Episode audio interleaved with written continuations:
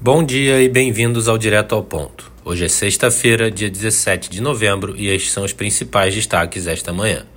No Brasil, em relação ao cenário fiscal, segundo o valor, senador Alessandro Vieira, relator do projeto de lei de taxação dos fundos offshore e exclusivos, deve apresentar o relatório na próxima segunda-feira.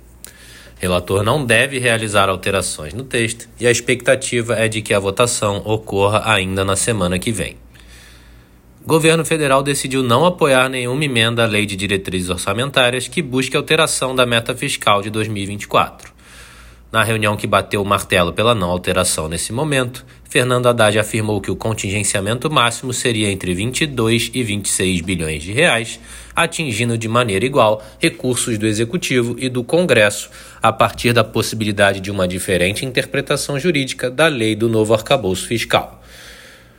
Presidente do Senado Federal, Rodrigo Pacheco, afirmou que o projeto de taxação de apostas esportivas deve ir à votação na próxima semana. Expectativa é de que o texto seja analisado em comissão e no plenário no mesmo dia.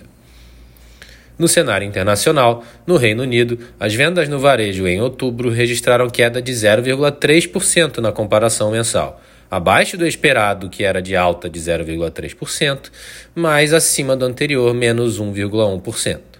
Já na comparação anual, as vendas no varejo de outubro no Reino Unido recuaram 2,7%, pior do que o esperado menos 1,5% e do que o anterior menos 1,3%. Na zona do euro, o CPI de outubro teve alta de 0,1% na comparação mensal, em linha com a leitura preliminar e abaixo da anterior 0,3%.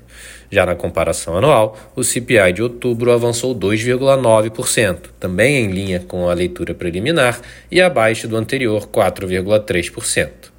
O núcleo de inflação na zona do euro de outubro teve alta de 4,2% na comparação anual, em linha com o preliminar e levemente abaixo do anterior 4,5%. Na agenda do dia, destaque para a divulgação do IBCBR no Brasil às 9 horas da manhã e às 10 e meia da manhã teremos a divulgação do Housing Starts nos Estados Unidos. Nos mercados, o dólar index recua 0,2%. O S&P futuro avança 0,2%, enquanto o DAX futuro sobe 0,8%. No mercado de commodities, o WTI avança 1,3%, enquanto o Brent sobe 1,4%. Estas foram as principais notícias do Overnight. Um bom dia a todos e até o nosso próximo podcast direto ao ponto do Banco Modal na semana que vem.